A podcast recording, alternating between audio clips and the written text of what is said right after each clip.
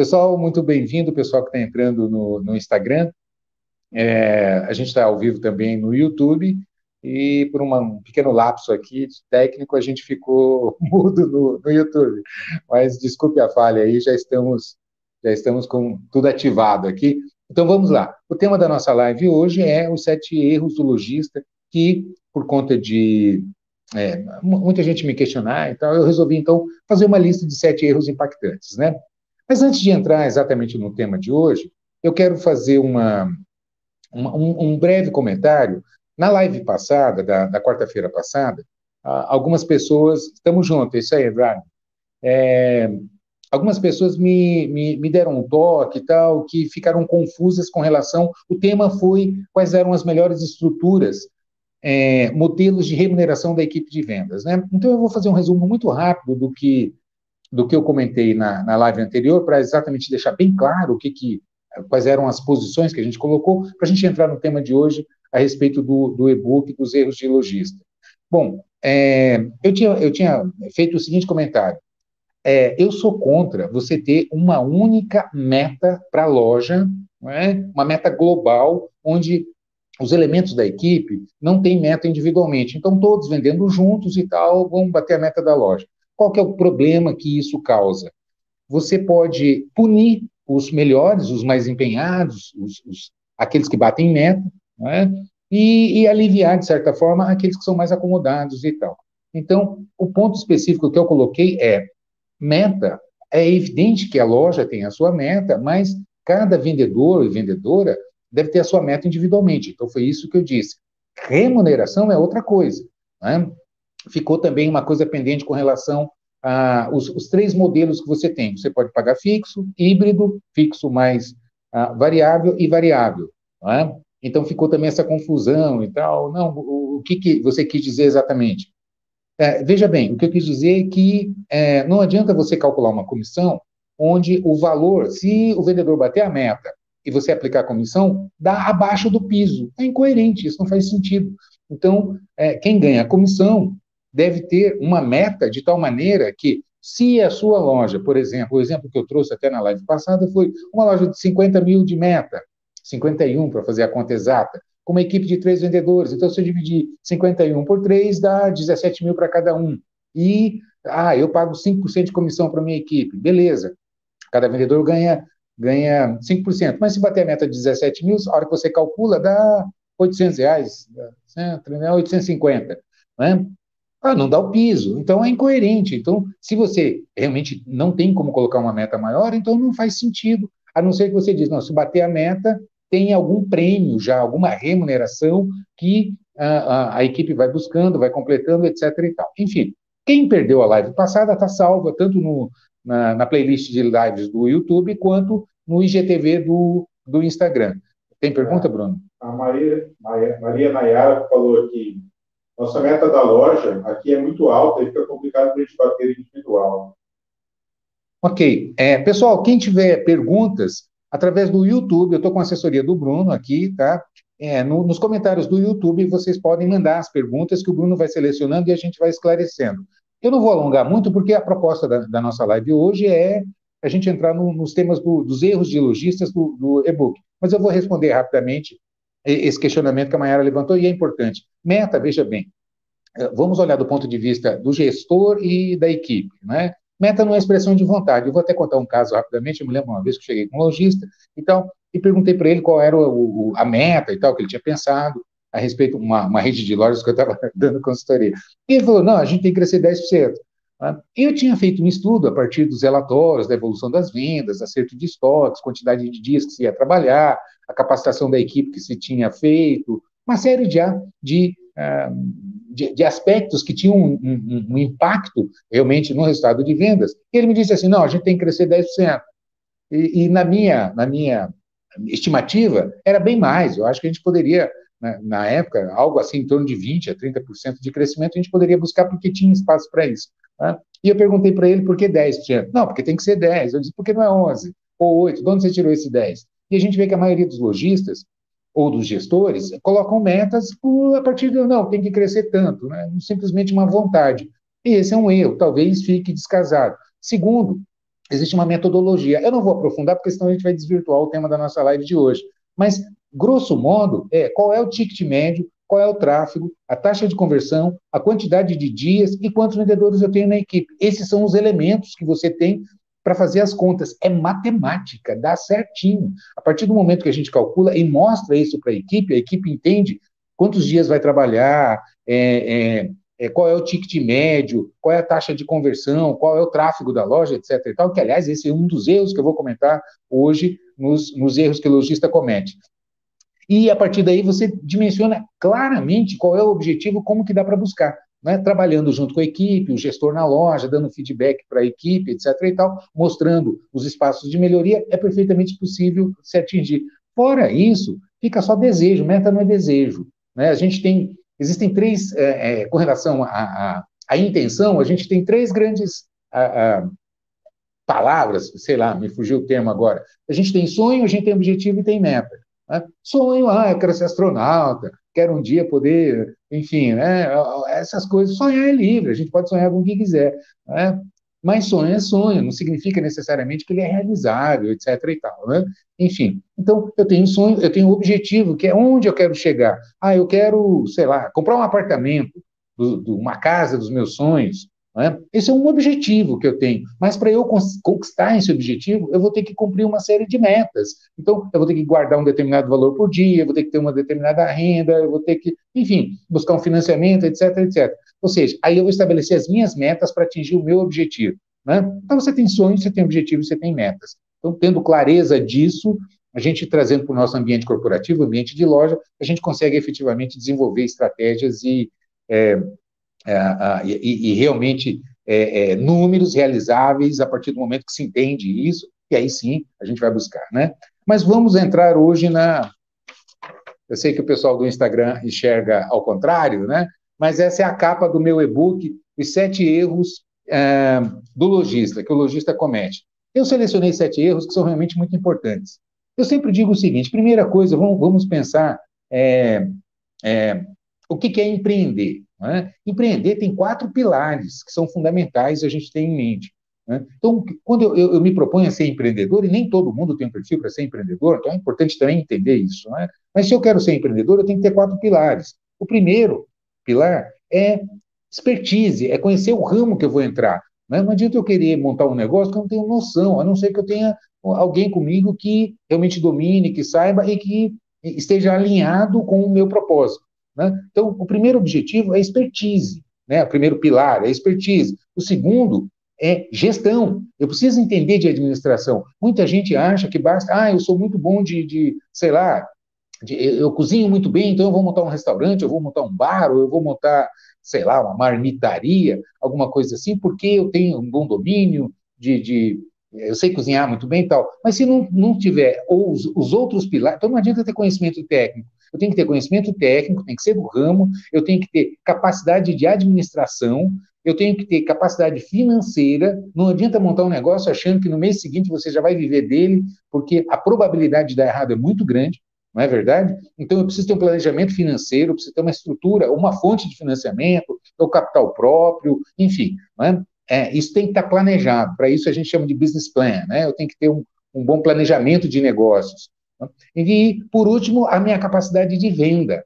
Né? Eu tenho que saber vender. Não adianta. É, como, vou comentar um, com vocês um, um, caso que aconteceu comigo, uma história real. A minha irmã é psicanalista e, e ela dá cursos, ela tem um instituto e tal. Eu me lembro uma época ela me chamou para uma consultoria e ela falou assim: Ah, eu estou precisando é, estruturar um curso aqui assim e tal para atender os meus os meus alunos e tal, um curso de, de pós-graduação, alguma coisa nessa área. E ela me chamou e eu perguntei qual era o produto, e ela se ofendeu. Eu disse, não, eu trabalho com saúde, isso é produto e tal, né? Aí eu estava eu tava dizendo para ela o seguinte, bom, você quer o quê? Então, qual é a minha ajuda? O que você quer que eu te ajude? Ah, eu preciso conquistar os meus alunos e tal, porque eu tenho a minha turma para montar e tal. Eu disse o seguinte, então, você não é psicanalista, você é vendedor de serviços de psicanálise. Entende o que eu quero dizer? Não adianta, não, é, eu posso até ser um médico, mas é, eu preciso saber vender os meus serviços. Então, eu preciso ter conhecimento técnico, eu preciso ter capacidade de administração, eu preciso ter capacidade financeira e saber vender. Né? E o último pilar é foco, é perfil, né? é, é, perfil humano, determinação. Nem todo mundo gosta de, de, de se envolver de, com desafios, metas e, Né? Tem muita gente que acha que vai empreender e, e vai se livrar de, ah, agora eu não tenho mais patrão, então eu estou. Ah, não, aí é que vai ver que não tem horário, não tem dia, é? e assim por diante. Então, é importante esse, esse conjunto. Né? E, mas, objetivamente falando, então, a respeito do meu e-book. Quem entrar na minha página, falando de loja.com.br, tem lá disponível esse e-book que eu acabei de lançar, que é Os Sete Erros do Lojista. Quais são os erros assim, principais que é, impactam e comprometem a operação? O primeiro deles é ah, converter estoque, é, lucro em estoque. Eu tenho batido, e no e-book eu exploro bem esse assunto, eu detalho, eu trago planilhas e tal. Mas, rapidamente, é, como isso acontece? E é compreensível que aconteça, por vários motivos. Primeiro deles, é, você vê que existe uma pressão natural da própria equipe na loja. Não é? Ah, eu não gosto de vender coisa antiga, isso aqui está parado, isso aqui não vendeu bem e tal. Estão procurando, e, e, vem aquela pressão natural da própria equipe de vendas para você comprar, não é verdade? Então, já existe essa coisa, é, essa pressão interna. Não é? É, eu me lembro também de certa vez, eu, eu dando consultoria para uma rede de lojas, e tinha uma das lojas que tinha lá um, uma seção de blusinhas femininas, né? é, que não vendia, enfim, o comprador exagerou, comprou aquilo ah, numa quantidade é, desproporcional, o giro, etc. e tal, e acabou ficando um determinado tempo, já que estava na loja ali. E, e aí eu me lembro que a equipe, quando eu entrei lá, ah, Melinona, isso aqui faz mais de ano que está aqui, isso aqui não vende e tal, né? E a gente estava reestruturando a equipe e tal, e tinha entrado uma vendedora nova. E, e eu chamei essa vendedora nova, novata na loja, né, ainda em, em fase de, de treinamento, e, ah, e a gente apresentou para ela a sessão das blusinhas. Olha, olha, e realmente era uma marca muito boa, tal, enfim. E ela começou a olhar as blusinhas, nossa, que coisa linda e tal. E pá, né? Resumo, ela entrou, começou a trabalhar, e todo cliente ela trazia para as blusinhas, mostrava com aquele gás, com aquele entusiasmo. Resumo, ela passou a vender as blusinhas, e aí a, a equipe, opa, ela vende bem e tal, não é? Mas psicologicamente eles estavam bloqueados. Ah, faz tempo que está na loja, tal, então não vende, precisa de novidade, novidade, novidade. Né? Então, é, a gente sabe que existe essa pressão. Então, e existe a pressão efetiva daqueles clientes. Veja bem, a gente tem um esforço muito grande para fidelizar clientes na loja. É? Esse é o, é, o, é o, grande esforço da loja. A gente precisa fidelizar nossos clientes para que eles retornem sempre. Cliente fidelizado tem uma característica, ele conhece o seu estoque. Ele chega na loja, dá uma olhada, é? tá, o que, que você tem de novidade? Ah, esse aqui eu já vi, esse aqui eu já tenho, esse aqui, ah, o que, que você tem de novidade? Quando o cliente faz esse tipo de colocação, vai colocar pressão para você comprar.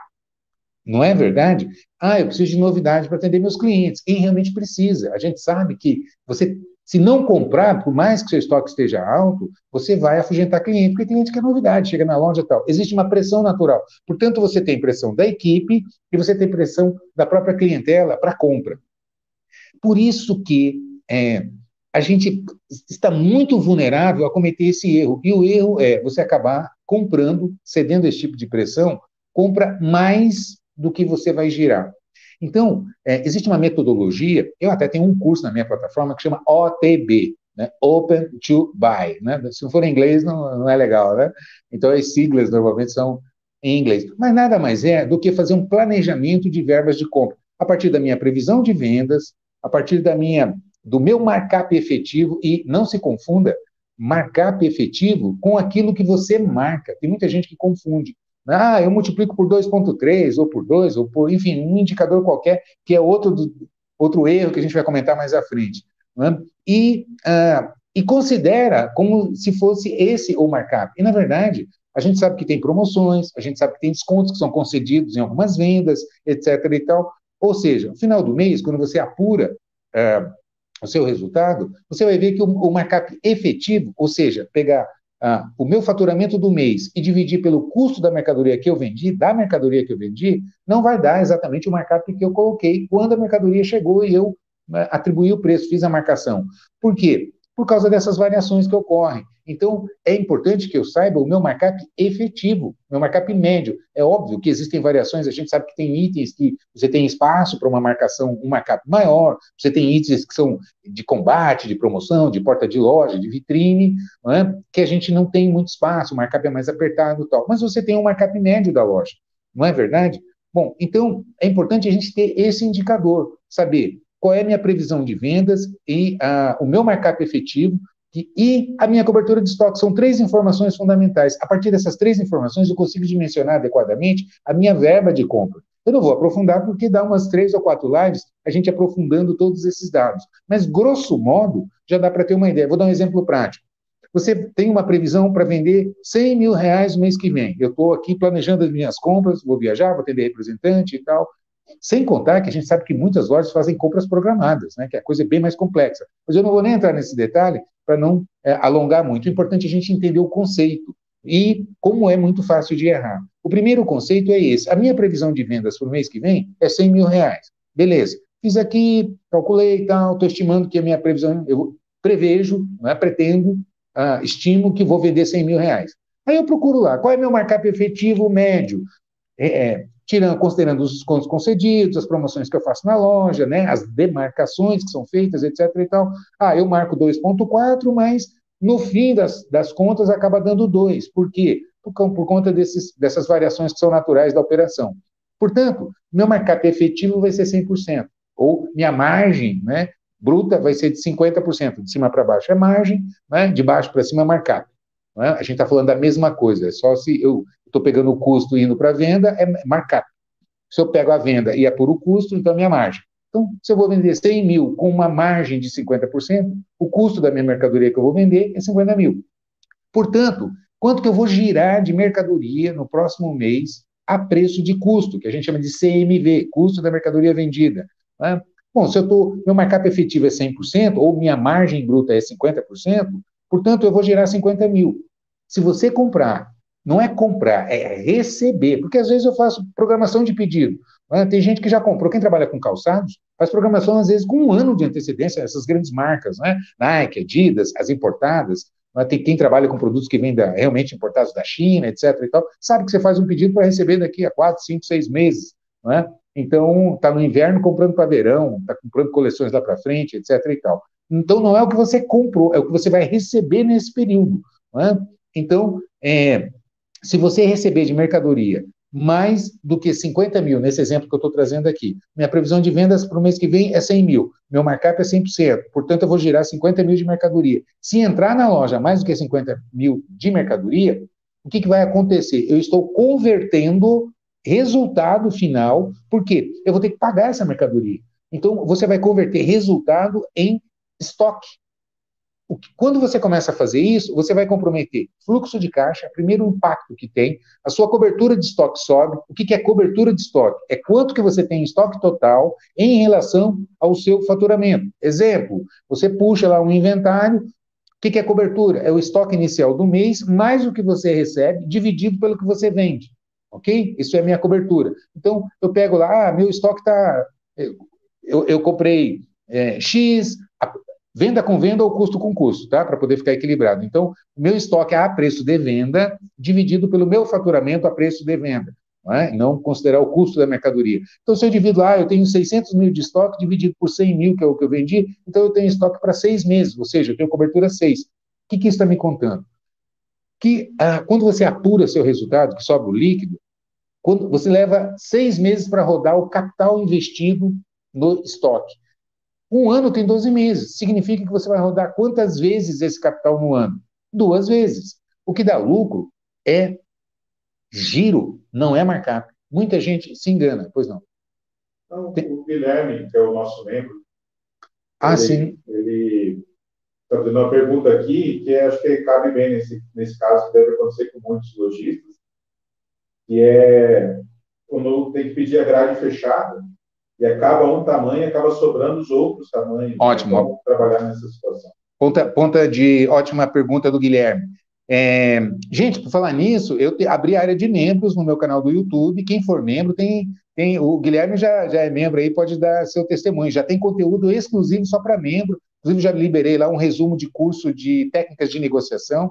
Né? Então, quem for. É R$ 7,99, tá? É, é um valor praticamente simbólico. Então, quem for membro do meu canal do YouTube, além de ter prioridade nos, nos comentários, eu vou fazer lives estendidas, exclusiva, claro que a gente está formando agora o grupo de membros, né? Vou fazer lives exclusivas só para membros, com interação, e tem material exclusivo lá dentro, resumos de cursos, é, enfim, é, bem interessante, pode ter certeza. O, o Guilherme fez uma pergunta importante. É, tem loja que compra grade fechada. Existem algumas marcas que não.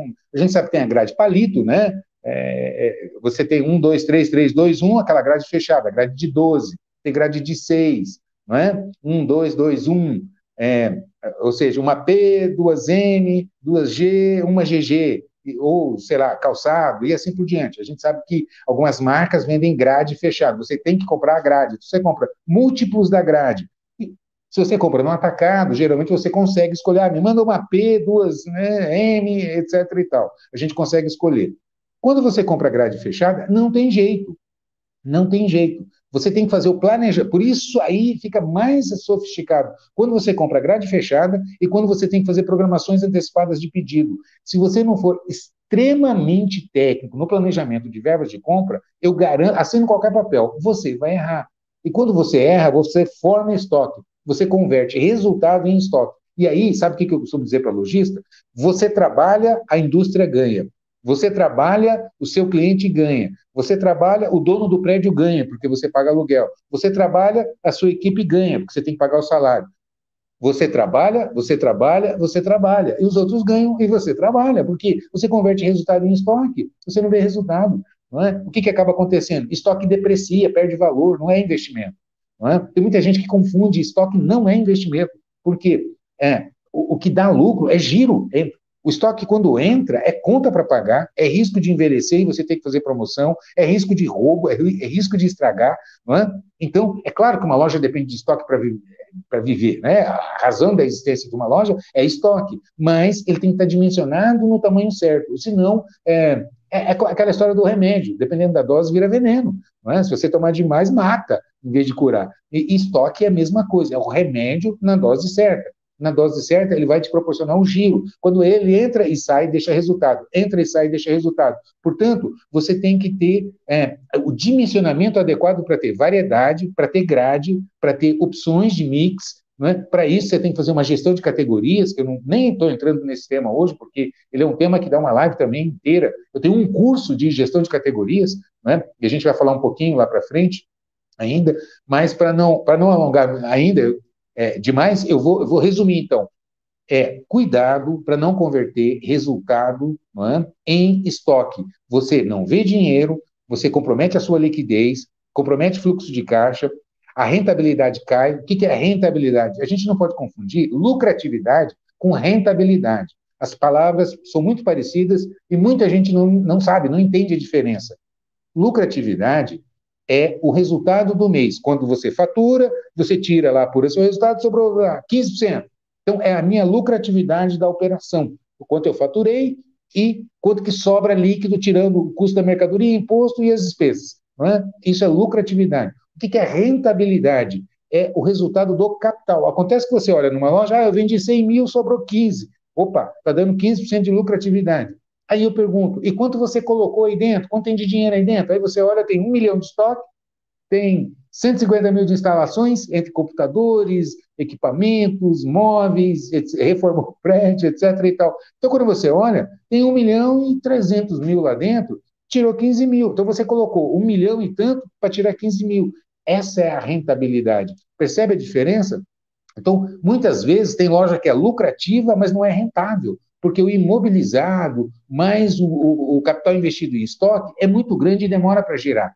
É? Então, é, e aí tem, quando a gente faz análise de projeto, né, existe uma, uma, uma, sigla que a gente chama de TMA, taxa de mínima atratividade. Né? Quer dizer, existem negócios mais atrativos, porque o retorno que está dando do investimento total do capital que você coloca é baixo.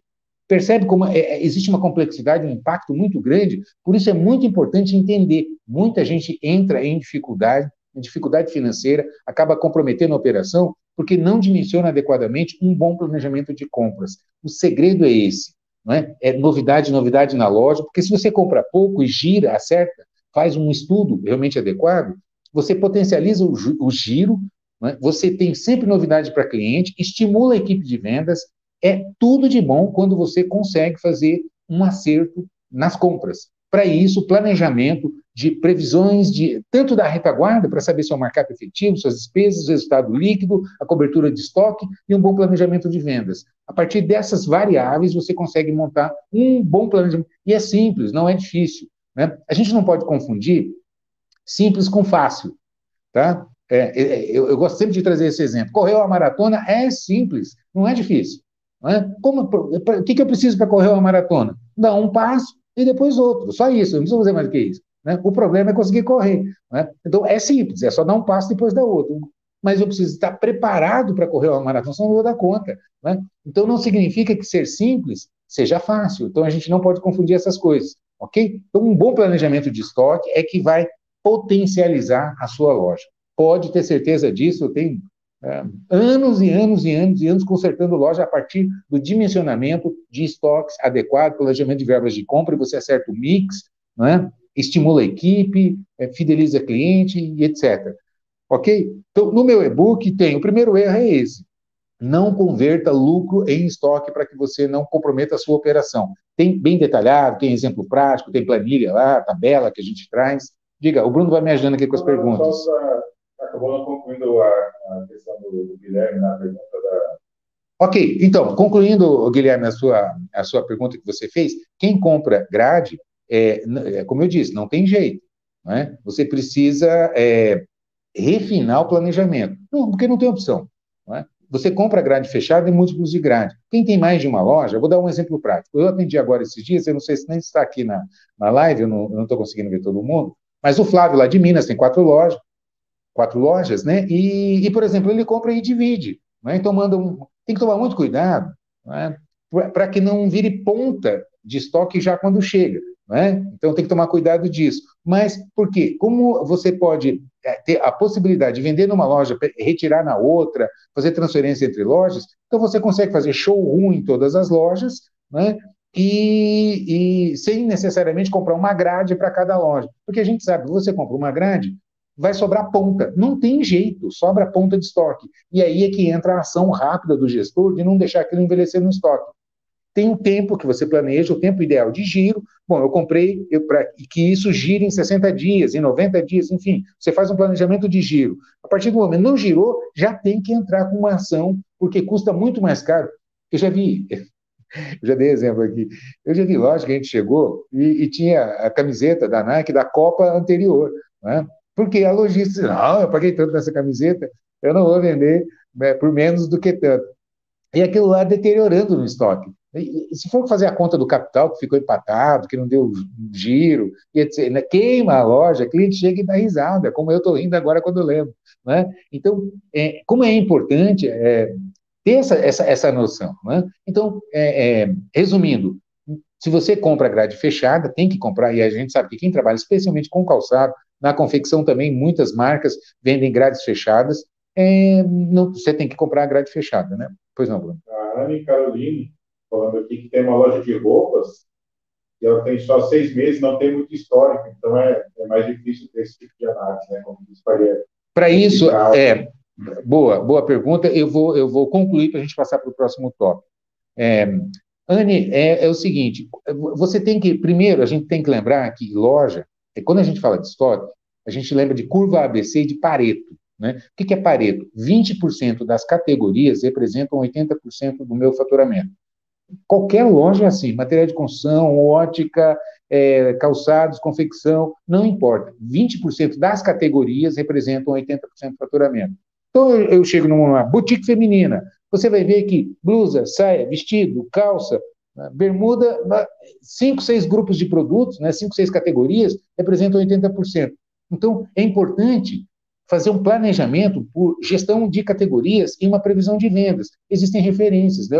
Quando eu não tenho histórico, porque minha loja é nova, ah, não, esse é o primeiro inverno, esse é o primeiro verão, é, eu preciso ter benchmark. Existem alguns benchmarks que a gente faz na gestão, no planejamento, quando eu vou da consultoria, por exemplo, para lojas novas, que é venda por metro quadrado, pelo perfil da loja. Então, tem loja que a gente pega, ah, eu sei que essa loja tem potencial para dois mil reais por metro quadrado, por conta do segmento que ela trabalha, a faixa de preço dos produtos, né, o valor médio do item vendido, o que, que a concorrência naquela região vende, não é? É, se vai trabalhar com um plano agressivo de pagamento e assim por diante. Então a gente olha, analisa e aí você consegue é, ter uma análise. Mas a base do raciocínio é a gestão de categorias. Você dimensionar, bom, por que, que eu falo isso? Você pega uma loja com 100 categorias.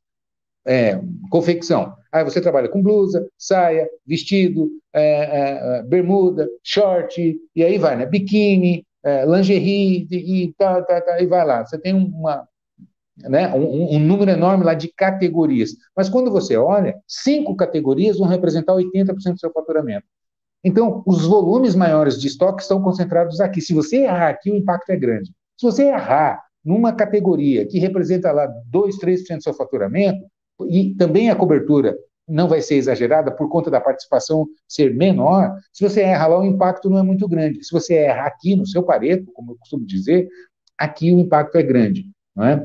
Por conta dos volumes. Então, da representatividade. Então, é importantíssimo saber trabalhar categorizando adequadamente, fazendo uma boa gestão de categoria. Então, você tem que fazer gestão de categoria, planejamento de metas de vendas, marcar né, essa gestão de retaguarda para saber a cobertura, e a partir daí você dimensiona adequadamente a sua verba de compra. Esse é o segredo.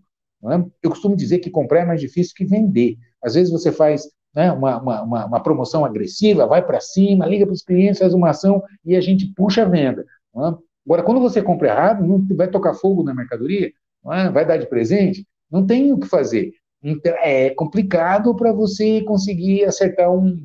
Errar é muito fácil, acertar é complicado. Geralmente, uma loja leva 8, 10, 12 meses para acertar um estoque, quando a cobertura está muito alta, está fora, né? o mix está né?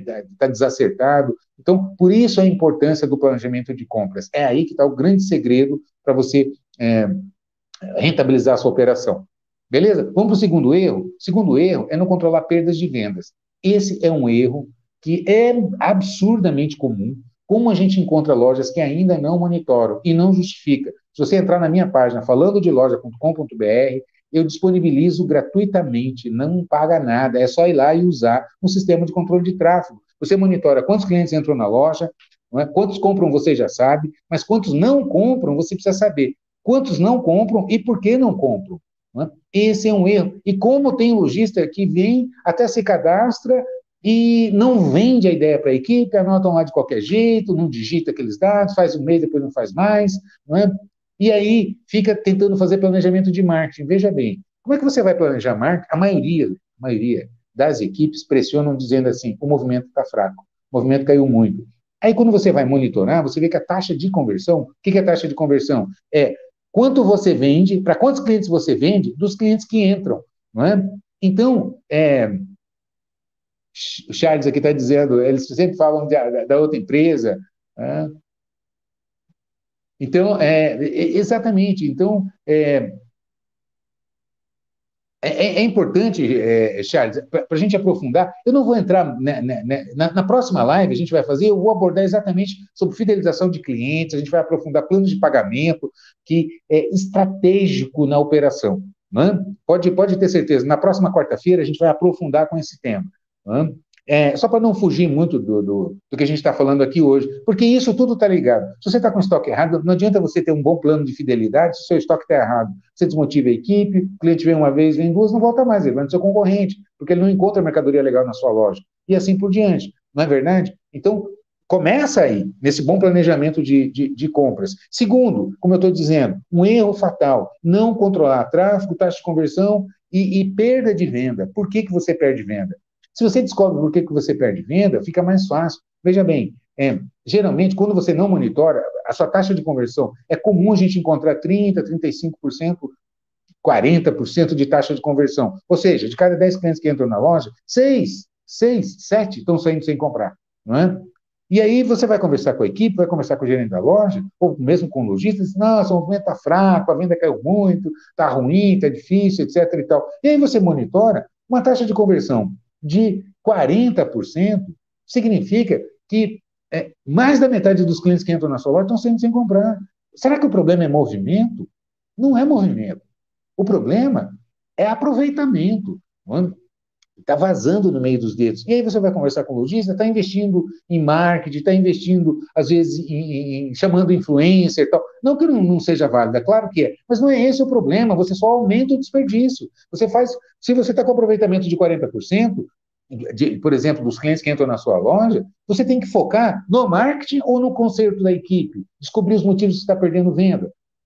Entende? E aí você vai descobrir individualmente, por cada elemento da equipe. Você vê que tem, dentro da equipe, você tem uma equipe lá com cinco, seis vendedores, né? e você vai ver que cada um perde venda por motivos diferentes. Então, como consertar? Não adianta fazer reunião, gente, nós precisamos melhorar o PA, gente, nós precisamos vender mais, gente, nós precisamos melhorar a nossa conversão. Isso é besteira e perder tempo. Né? Tem que ser objetivo. Como que cada, o que, que cada um está com dificuldade, o que, que os clientes estão procurando. Às vezes você, você ver, ah, porque é, como você quer que eu venda? Não tem mercadoria. Aí você olha para a cobertura do estoque, está lá em cima. Então, o vendedor não sabe fazer venda alternativa. Tem que capacitar, ensinar, trazer o.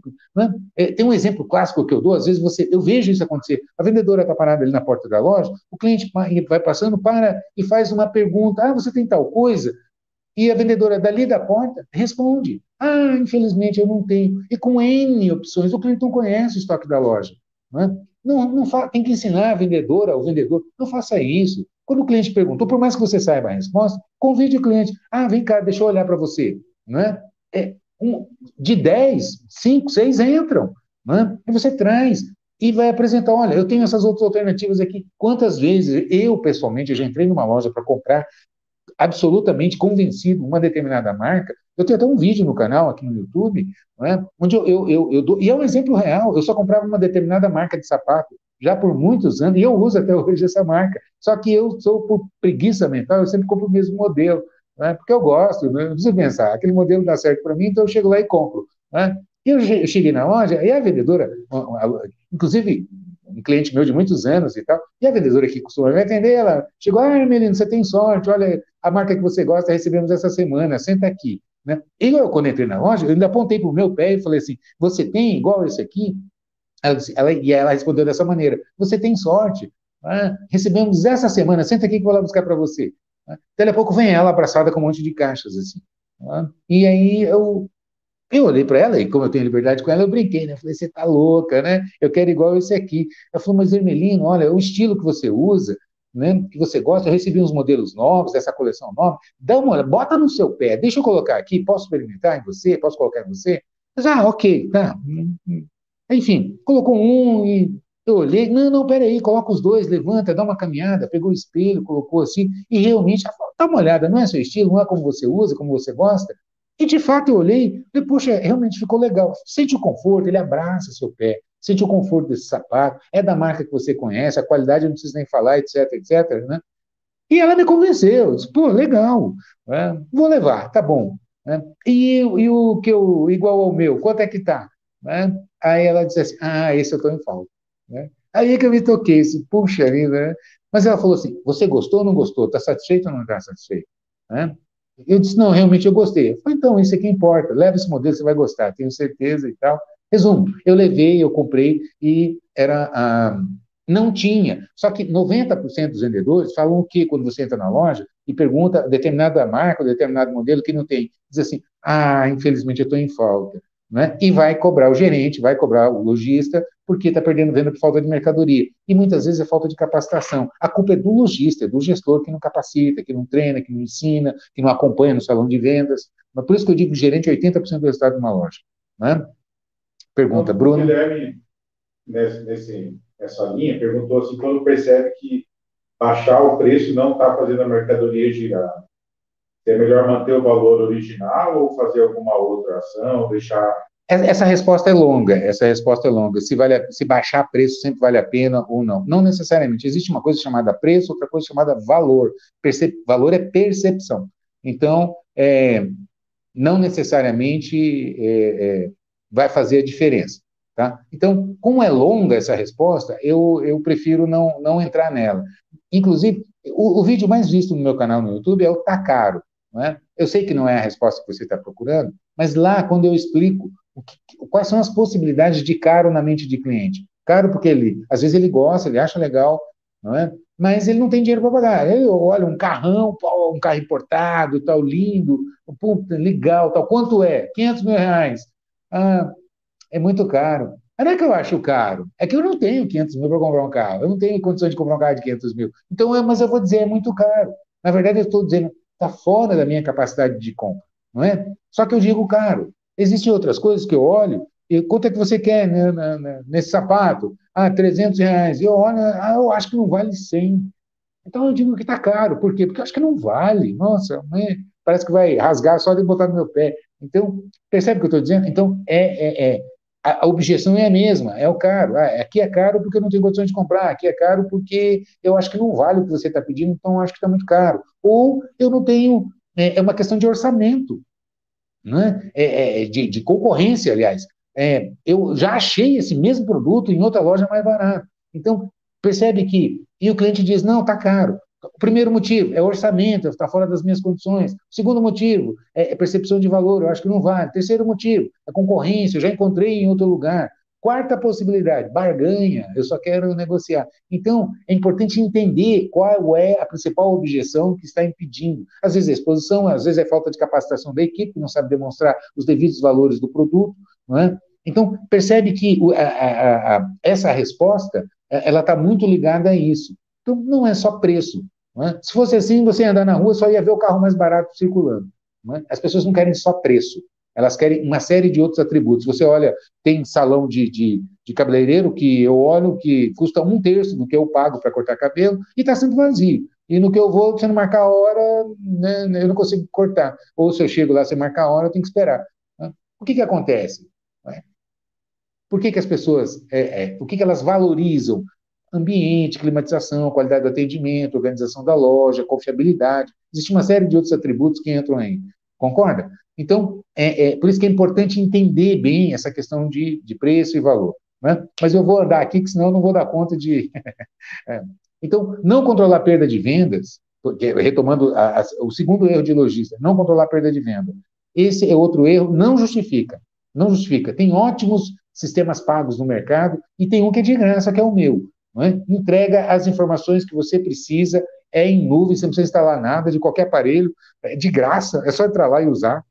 Mas tem que vender para a equipe, tem que usar, tem que monitorar, tem que dar feedback.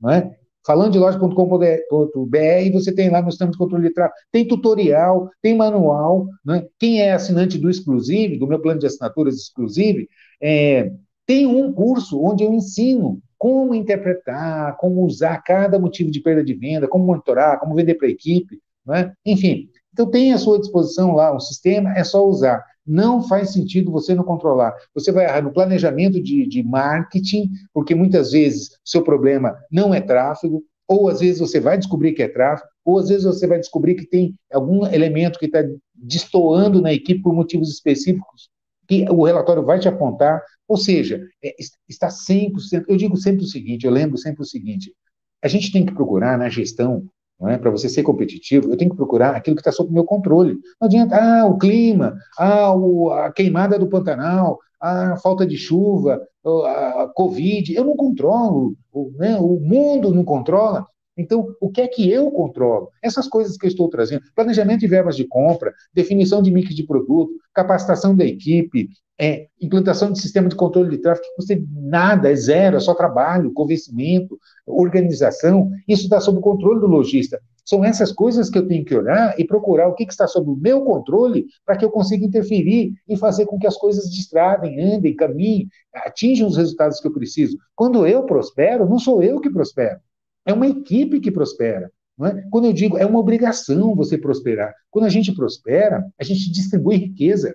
Não é? Porque o meu vendedor ganha mais, o meu, meu fornecedor ganha mais, eu, eu expando, dou mais oportunidades. Não é verdade? Então, como é importante a gente conseguir prosperidade? É? Então, todo esforço é válido, porque muita gente acha que quando a gente traz sobre melhorar resultados, etc. e tal, é só o egoísmo, é o lucro pelo lucro, e não é isso que a gente está falando. É? Como é importante a gente prosperar e criar oportunidades. Não é verdade? Concordam comigo? É? Enfim, então não justifica não controlar perdas de vendas. Tá? O terceiro motivo que eu quero é, trazer, e também, é, é, é salvo aqueles que, que fazem os meus cursos, ou que já são assinantes do Exclusive, ou que são clientes da Data System, que é um parceiro legal que a gente tem, que já inseriu isso no sistema até por pedido da gente, né? é controlar ticket médio por plano de pagamento. A maioria dos lojistas não controla. Muitos nem ticket médio, né? Às vezes você pergunta quanto é o ticket médio da sua loja ou das suas lojas, como é que está, por vendedor, não tem essa informação adequada. Mas né, é uma exceção ou outra, a maioria até tem essa informação. Ticket médio, né? Só que quando você olha por plano de pagamento, você vai ver as aberrações. É? E isso vai estar intimamente ligado com a sua estratégia, porque eu fico olhando só para o caixa e quero vender à vista. E quem compra à vista compra pouco. O ticket médio da venda à vista, né? É uma informação que eu sempre trago. Se você monitorar, é, venda em dinheiro e venda em cartão de débito, que é à vista igual, sai na hora da conta do cliente, só porque o cliente não vê o dinheiro saindo da carteira, ele tende a gastar em torno de 15% a mais do que quando paga em dinheiro. E os dois são duas modalidades à vista. Né? Então, quando você começa a olhar, precisa entender para fazer uma gestão técnica de retaguarda, redução de despesas, etc, etc. E não é só ali a taxa do cartão. Não é? Ah, eu vou vender à vista porque eu quero dinheiro no meu caixa e derruba faturamento. Quando você derruba faturamento, sobe as despesas. Não é? É, é, é, o giro cai, e etc, etc. Então, tem que fazer uma gestão integrada. Tem que fazer gestão integrada. Tem que monitorar ticket médio o plano de pagamento para rentabilizar a operação. Não é? Quem compra a prazo, compra mais, compra mais itens, itens mais caros. Diga, Bruno. O Guilherme está comentando aqui que ele passou a controlar a diferença entre médio de cartão de dinheiro, que no cartão é de 80% a 100% maior. É, e, e, se você tiver planos de pagamento mais alongados e der foco, trabalhar, ensinar a equipe, chega a ser de seis a oito vezes a mais.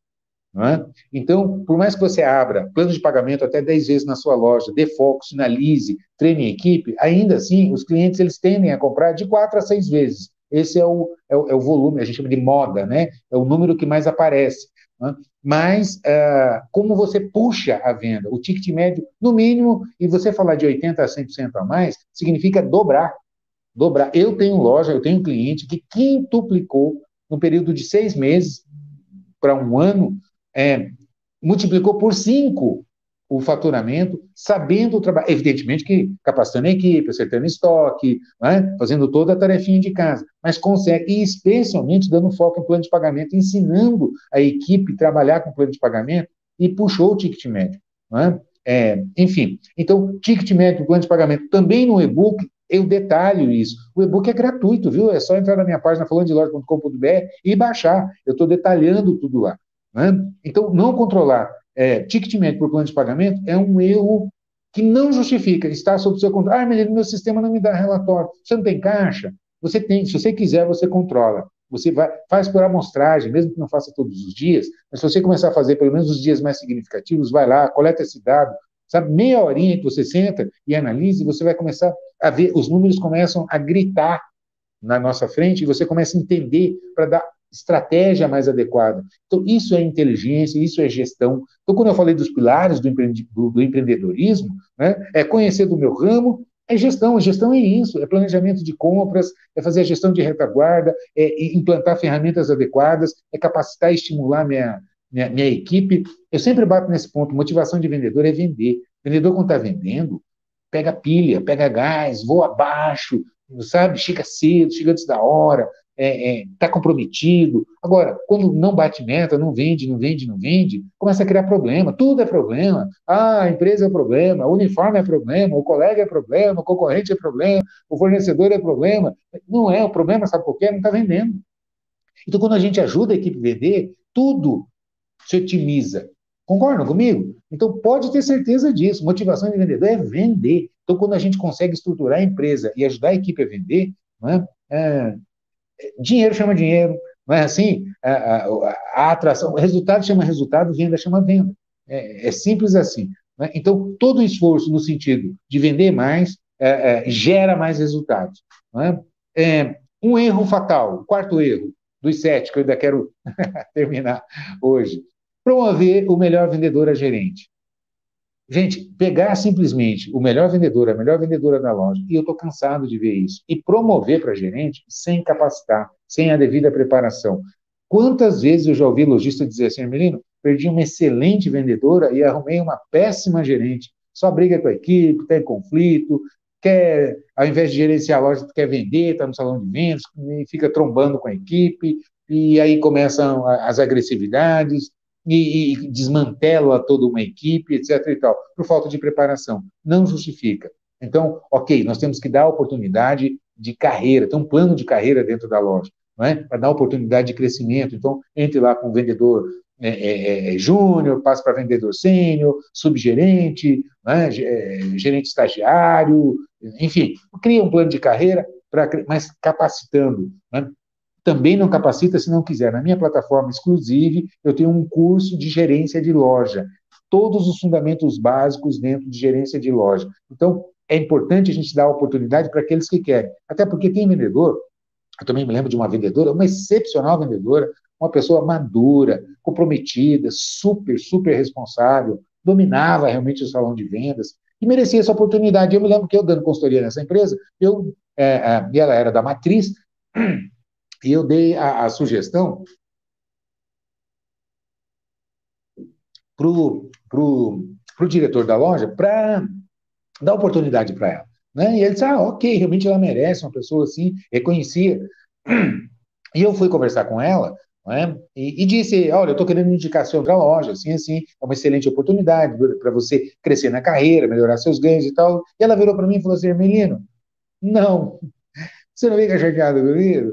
Eu disse, não, por, mas por quê? Falou assim, menina, eu adoro ser vendedora. Eu gosto de chegar na loja, guardar minhas coisas, sabe, ir para o salão de venda, pegar minha, minha agenda, ligar para os meus clientes. É, isso aqui é minha paixão, minha vida. E eu não quero ser gerente. Não, muda, é outro trabalho, são outras atribuições, são outras funções.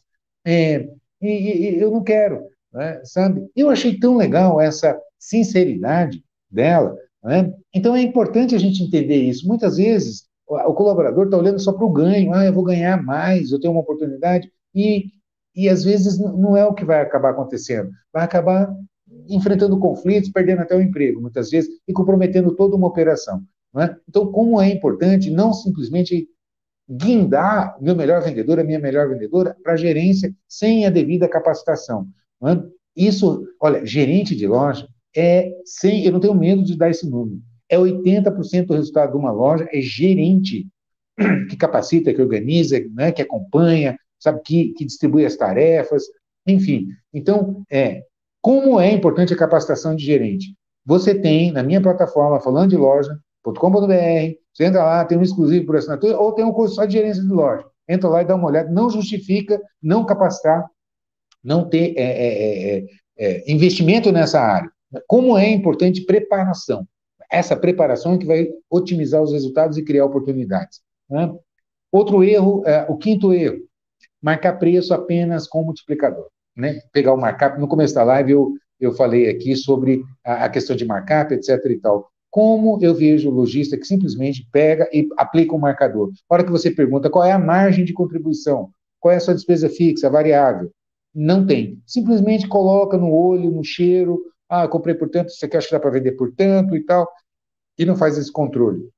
Não faz, mas tem que fazer como é importante você conhecer a composição de custos na formação de preço, porque isso vai abrir espaços de melhoria de rentabilidade para algumas categorias de produto é, e competitividade para outras, otimizar margem, resultados e saber ponto de equilíbrio da loja.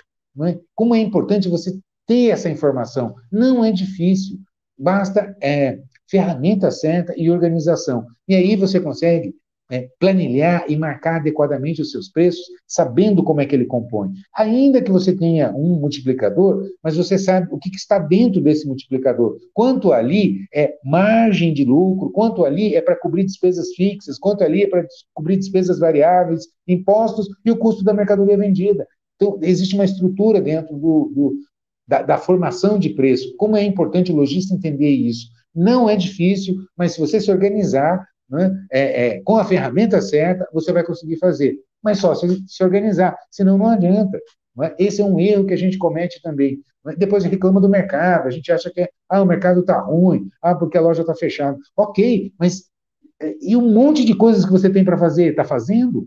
É? Como isso faz a diferença? Tanto eu tenho lojista agora que está dizendo, Emilino, com toda essa crise, eu estou crescendo, eu estou batendo meta. É? E no Ceará, é, em Rondônia, está é? sempre aqui, o Max sempre está por aqui, não sei se ele está aqui hoje, ele pode dar o depoimento. A gente tem em Minas, é, é impressionante, em São Paulo, é? gente que vem conseguindo fazer, é, é, superar resultados, ainda com, com, com, todas essas limitações que a gente está enfrentando. Agora, é organização, é estratégia, é inteligência, é ferramenta, não é? E isso que faz a diferença. Quem se organizar para isso é quem vai conseguir competir e crescer. Não é? E quando as coisas começarem a melhorar, vai ter espaços à frente. é? vai ter conquistado espaços, mais clientes, é, enfim, né? Pois não, então, Os primos aqui, que o Laguna Beach está tá ligado aqui, você é fera, ele fez uma pergunta sobre taxa de juros de cartão, se não é muito alto. Gente, olha, na próxima live eu vou abordar esse tema. Tá? Na quarta-feira que vem, eu vou aprofundar, eu vou falar um pouco sobre crediário, sobre linhas de crédito, planos de pagamento para dar equilíbrio, como otimizar isso, é? como dar equilíbrio em fluxo de caixa e fazer é, é, antecipação de recebíveis, como calcular. Né? Então, na próxima live, na próxima quarta-feira, já fica aqui o meu compromisso, anota aí na agenda. É, próxima live eu vou abordar esse tema, tá? É, como trabalhar equilíbrio de retaguarda, otimizando vendas, junto com o plano de fidelidade, que também tem um custo aí, um percentual, como estruturar isso, como organizar, e, e mais saber trabalhar com taxas de cartão, é? como, como é, dar o equilíbrio necessário, é? assim como quem tem crediário, tem a questão da inadimplência. Eu vou dizer uma, uma coisa aqui, eu já antecipo. Eu tenho um monte de clientes ao longo da, da minha vida, esses anos todos que eu estou no mercado, que a gente otimiza a rentabilidade aumentando a inadimplência. Então, às vezes eu digo isso, tem gente que me chama de louco. Como assim? Só que a que a gente vai para o papel, para o número, fazer conta, a gente prova para o cliente que às vezes o problema dele é que a inadimplência está muito baixa. Percebe o que eu estou dizendo? Agora, isso dentro de um contexto, dentro de um cálculo, tem que saber trabalhar. É esse é que está o segredo. Por isso que você pega, quantas vezes, eu sempre trago esse exemplo, eu sempre digo isso, às vezes você vê uma loja do lado da outra, tem faturamentos muito parecidos, e um está crescendo e o outro está caindo. E às vezes com a mesma despesa, com a mesma estrutura, com o mesmo faturamento. Um está crescendo, expandindo, ganhando dinheiro e o outro está quebrado, devendo, querendo parar, querendo sair do negócio, achando que loja é, é ruim. Né? E, e, onde é que está a diferença? É na gestão. Então, quem souber né, trabalhar adequadamente com os elementos da gestão é quem consegue otimizar resultados. Eu aposto a minha reputação, a minha carreira nisso.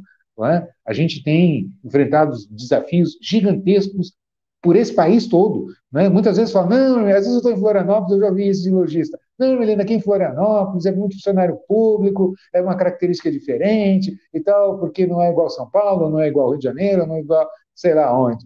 Não é isso, estou no interior, eu estou em shopping, estou em loja de rua, não é, é gestão, é gestão que faz a diferença. É claro que tem as características do segmento de negócio, perfil de público, etc, etc, que é outro tema que a gente vai abordar ainda aqui em lives, né? Tem, eu vejo muito lojista querendo competir em terreno que ele não é forte, querendo copiar estratégias, né? enfim.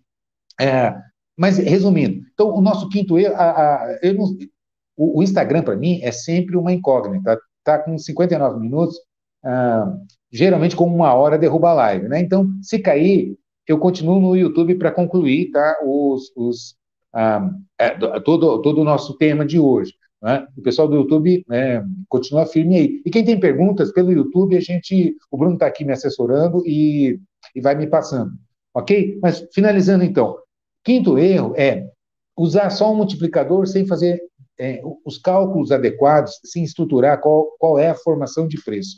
Não, não cometa esse erro. Né? Também, quem quiser, eu tenho um curso na minha plataforma falando de loja, exclusive. Lá tem um curso só para você calcular. É uma planilha pronta, você informa três dados ali e você tem a informação correta. Né? Então, não tem se não quiser. Está prontinho, ou então estruture e conheça isso. Mas vamos lá, vamos terminar. O sexto, o sexto erro que eu coloquei, esse aqui eu quero fazer um parênteses rápido, que é não levar em consideração a participação da categoria de produto no faturamento em relação ao espaço físico dado no salão de vendas e o estoque, a cobertura de estoque. É? Exemplo prático, para a gente entender do que eu estou falando. É, sei lá, você pega um, um, departamento lingerie, aí você tira um relatório de faturamento, quanto que lingerie representa no meu faturamento? Aí você olha lá, 3% a 3% do meu faturamento é lingerie.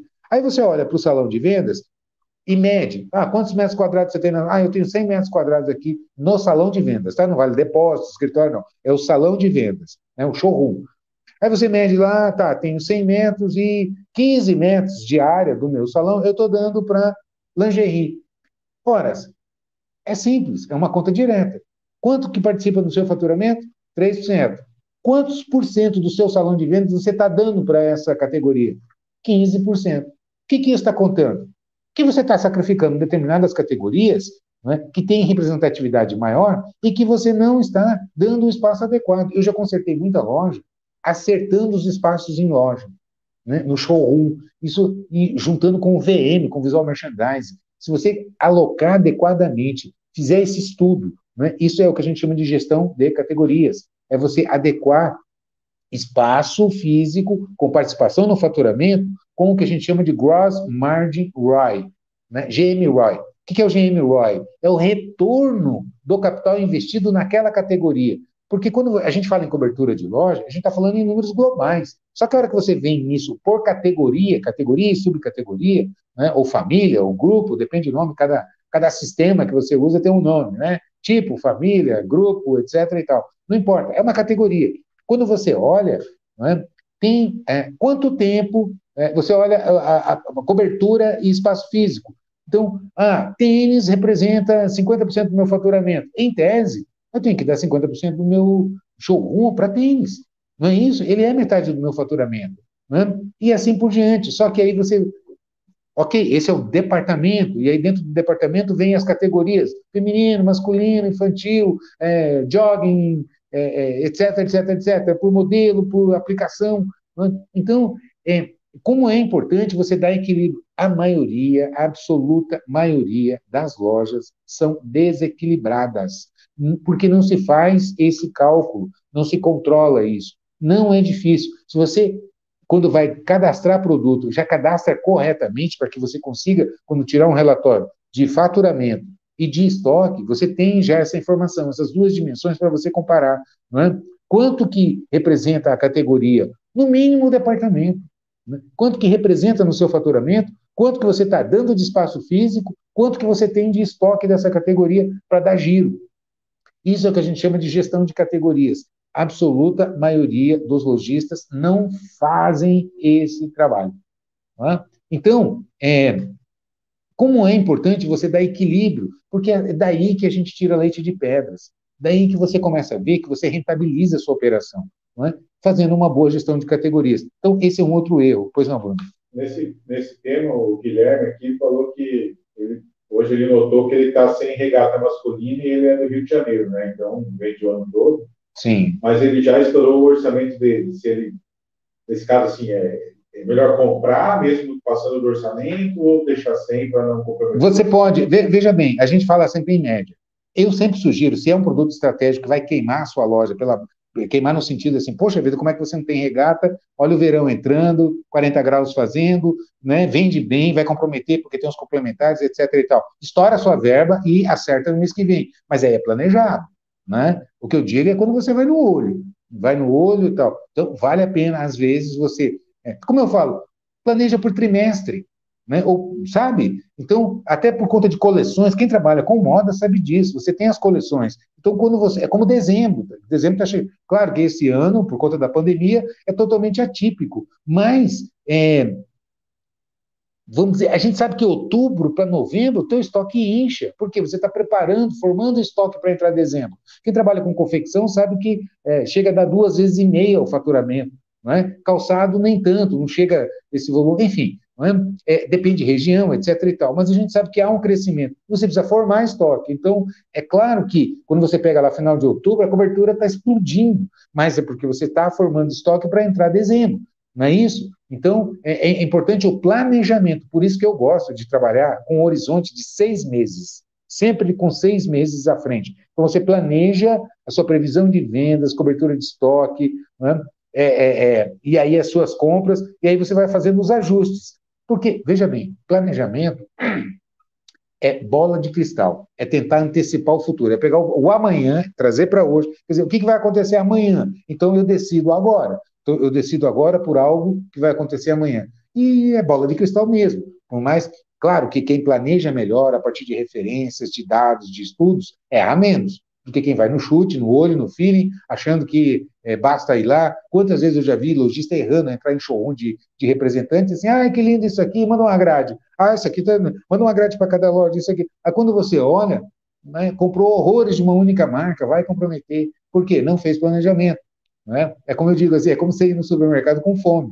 Né? Com fome e dinheiro no bolso. Que que você, tudo que você olha dá vontade de comprar. Né? Se você não fizer a listinha, não se organizar direitinho, você vai gastar muito mais do que deveria gastar.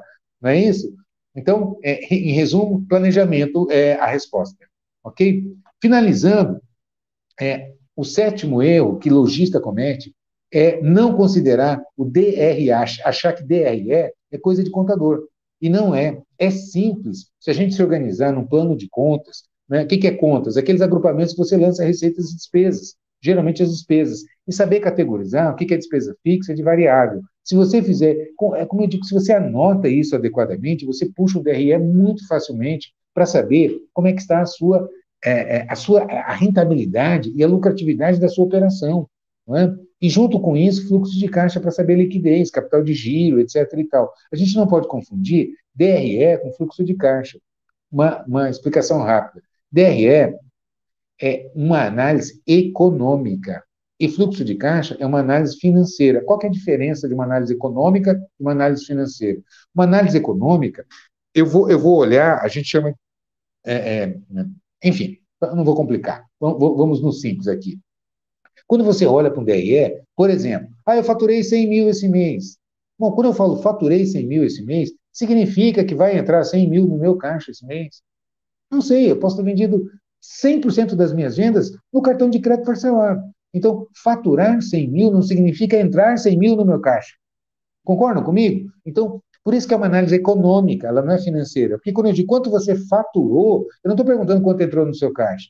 Vou, vou pegar um exemplo agora ao contrário. Vou exagerar ao contrário. Ah, eu vou reformar minha loja esse mês, então esse mês a loja vai ficar fechada. Ou seja, eu não vou fazer venda, porque eu vou fechar, vou desmontar tudo aqui, vou trocar o piso, vou trocar tudo, minha loja está reformando. Então, quanto que eu vou vender esse mês? Zero. Quanto vai ser meu faturamento? Zero. Mas eu tenho uma carteira enorme para trás de cartão de crédito, de crediário, que vai cair na minha conta. Né? Então, vai entrar dinheiro no meu caixa e eu não faturei nada. Entendeu? Eu estou exagerando nos dois lados. Então, eu posso ter um faturamento alto e zero de recebimento, e posso ter um monte de, fator, de recebimento com zero de faturamento. Percebe como é diferente a análise quando ela é econômica e quando ela é financeira? Como é importante o lojista entender qual é a sua posição econômica. A econômica que vai olhar se o seu negócio é bom ou ruim. Né? É que vai te dar a sua posição de despesas fixas, despesas variáveis, lucratividade e rentabilidade. E é simples de montar, não é difícil. Né? eu tenho também na minha plataforma no Exclusive a, a, o curso de DRE, é muito, com a planilha prontinha, só para você se organizar e lançar lá. Então, não se organiza se não quiser. Né? DRE, por isso que é importante. Para finalizar, que nós já estamos com uma hora e dez aqui de, de live, é, para finalizar, o que eu quero dizer é o seguinte: é, quem vai conseguir competir nesse mercado hoje é quem se preparar, é preparação. Né? Precisa capacitar a equipe, saber técnicas de venda, precisa acertar estoque, acertar o mix de produto, saber dimensionar adequadamente uma arrumação de loja, e não é só estar tá bonita, é tecnicamente organizada. Né? Eu me lembro agora, fazer uma, contar uma história rapidamente, eu me lembro de uma, uma, uma cliente, até uma amiga minha, lojista era de muito tempo, e ela tinha uma loja de é, é, cama, mesa e banho e tal, e, aí eu cheguei na, na, na em Chovais, e eu cheguei lá na loja ela tinha contratado uma consultoria de uma VM famosa aí, né? e tá, ela estava fazendo vitrine, a vitrine estava linda, uma mesa de jantar que ela tinha arrumado e tal, com aquelas toalhas de mesa, né? E só que a, a loja estava com promoção de edredom, né? E, e, e eu fui falar ali com ela, né? eu cheguei e falei, a loja está errada, a vitrine está errada. O que, que, que, você está chamando? O que você está mostrando? Cadê os edredons? Estava lá no fundo da loja, não estava sinalizado, sabe? Então, não basta estar lindo. Estava lindo, realmente, estava um espetáculo. Mas não era uma, uma vitrine vendedora, especialmente não dava destaque para os produtos que ela precisava desovar. Ela tinha planejado toda uma ação promocional, é? E, e, e, a gente já tinha feito um trabalho junto com a equipe, etc. e tal, e o VM arrumando a loja totalmente é, é, focada na estética, numa ideia que se teve e tal, descolada dos propósitos, dos objetivos que se tinha em termos de planejamento. Percebe o que eu estou dizendo? Então, é, gestão é isso. É, essa, é entender a cobertura de estoque, capacitar a equipe, saber dimensionar adequadamente, fazer um trabalho de retaguarda. Né? Esse conjunto é que vai tornar a loja competitiva. Tanto que me perguntam sempre, Emiliano, loja é um bom negócio ainda? Você acha? Eu conheço gente arrebentando, crescendo, engolindo. É, eu tenho um cliente, eu, eu, não, eu não sei se eu vi ele aqui, que é o Hudson, que é uma rede de lojas lá da Bahia. É? A gente teve o privilégio de fazer um seminário lá, ele participou de um seminário uh, meu em Limeira, organizado até pela Data System, né? e eu estava conversando com ele, ele comprando uma rede de lojas, né, no, no Pernambuco, se não me engano, é, para expandir a rede dele e tal, né, né com trinta e tantas lojas, e, e, e, e o lojista que estava vendendo para ele, né, estava criticando, dizendo que ele trabalhava errado e tal, né, e ele dizendo assim, Melino, eu estava comprando o cara, as lojas do cara, ele com dificuldade financeira, né, ou seja, eu estava engolindo ele e ele me criticando, dizendo que eu só trabalhava errado, que ele não entendia do jeito que eu trabalhava, etc. e tal. Né? Eu digo assim, pois é, o certo está quebrado, vendendo, se desfazendo do negócio porque não está dando conta, e o que está errado é que está crescendo, expandindo loja, abrindo, é, batendo meta, enfim. Né? Entende? Então, é importante a gente entender que loja não é mais como antigamente, há 20, 30 anos, onde bastava você ter um bom ponto, escolher bons fornecedores, ah, saber os produtos que vendem bem, né? e pronto, vou ficar rico. Não é assim. Cada dia mais o mercado está mais competitivo, demandando inteligência, estratégia, técnica. Não significa que o lojista tem que ser economista, tem que ser contador, tem que ser, tem que ter MBA, não sei aonde. Você conversa fiada, não precisa. Agora, tem que entender tecnicamente, não é? é, é como estruturar a empresa, como o que, que eu preciso capacitar, o que eu preciso me organizar, quais são as ferramentas que eu preciso para atingir os resultados é, que eu mereço, antes de mais nada, não é verdade? A gente merece, como eu falo, quando você prospera, não é você que prospera, é toda uma equipe que prospera. É? A gente compartilha a prosperidade. Enfim, é, e para finalizar, então. O, só, só para o pessoal perguntar se vai ficar gravado ou não, só para avisar. Sim, gente, olha, vai ficar disponível a live na, no IGTV do Instagram, né? E no meu canal do YouTube fica disponível, tem uma playlist no canal das lives. Toda quarta-feira tem live no canal falando de loja, às 19 horas, horário de Brasília, onde a gente vai trazer e aprofundar temas de gestão de loja. Né? São infinitos temas que a gente tem para trazer, para tratar. Né? Eu quero lembrar que eu abri minha área de membros no YouTube. Né? Eu estou produzindo material exclusivo para membros. Por quê? Para a gente formar uma comunidade, trocar ideias? É, é, é, ter essa oportunidade de, de, de, de, produzir conteúdo exclusivo, sabe, é, ouvir sugestões. Né? Lembro também que na minha plataforma eu tenho por assinatura uma gama de cursos, área de vendas, gerência, liderança, compras, financeiro, fluxo de caixa, DRE e etc. Então, o que você quiser lá tem para você se capacitar e se organizar por assinatura. É R$ 99,00 por mês. Não justifica uma loja, isso dá, divide por 30 aí, quanto que dá? R$ reais, R$ 3,30. É um cafezinho, né? não, não justifica.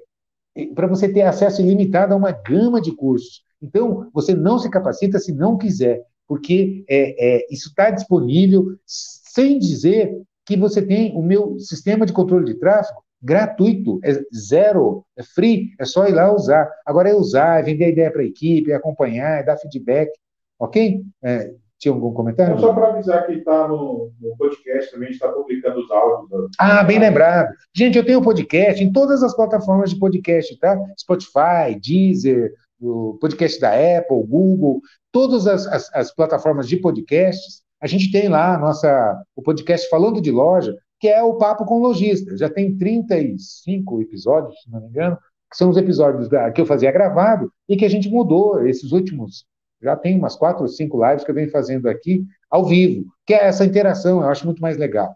Né? Então, e a gente vai batendo bola, vai interagindo, respondendo perguntas, e a partir da, da, do próximo mês, a nossa intenção é, assim que a gente tiver uma boa base de membros do canal do YouTube, a gente vai dar, fazer um, segundo, um segundo tempo da live só para membros, aí interagindo, respondendo as perguntas, né? eu acho que fica muito legal essa interação. Beleza, gente? Então é isso. Eu desejo ótimas vendas. A gente sabe que os momentos eh, são difíceis, a gente ainda está enfrentando enormes dificuldades. Muita gente, eu mesmo, perdi amigos né, é, nessa pandemia, amigos queridos que a gente tem e, infelizmente, né, não, não, não suportaram, né, é, eram de grupo de risco, enfim, sem contar ainda todas as nossas dificuldades que a gente está enfrentando, além dos desafios normais que a gente sabe que quer empreender nesse país. Não é fácil, não é verdade? Mas, se a gente se organizar, se a gente realmente se preparar, ter determinação, foco, esperança, fé, realmente acreditar, ir para cima, a gente consegue, a gente supera. Lembrando que é um passo de cada vez, né? Dê um passo, marca território, firma, vamos para o segundo, para o terceiro, que quem fizer isso, com habilidade, com técnica, com inteligência, com determinação, é quem vai conseguir atravessar as dificuldades. E a dificuldade, ela tem um papel, ela nos deixa mais fortes. Eu até digo sempre para as pessoas: você quer ficar forte, puxa peso. Né? Então, às vezes, aquela hora a gente acha que é castigo, está doendo, mas aquilo também me fortalece, me deixa mais preparado. Se eu ficar só na minha zona de conforto, deitado na minha rede, tomando uma aguazinha de coco, eu não vou ficar forte, eu não vou ficar rápido, eu não vou ter agilidade, muito pelo contrário, né? Vou ficar preguiçoso, vou engordar, vou ficar frouxo, mole, enfim, não é? Então, como é importante a gente entender que também as dificuldades, elas têm um papel de nos fortalecer. Beleza? Então é isso, vou parar de falar. Entrem na minha página falando de loja.com.br e baixem o e-book, está lá disponível, é grátis, tá? É só entrar e baixar, fazer o download, usar meus termos de controle de tráfego é grátis, é só se cadastrar e usar.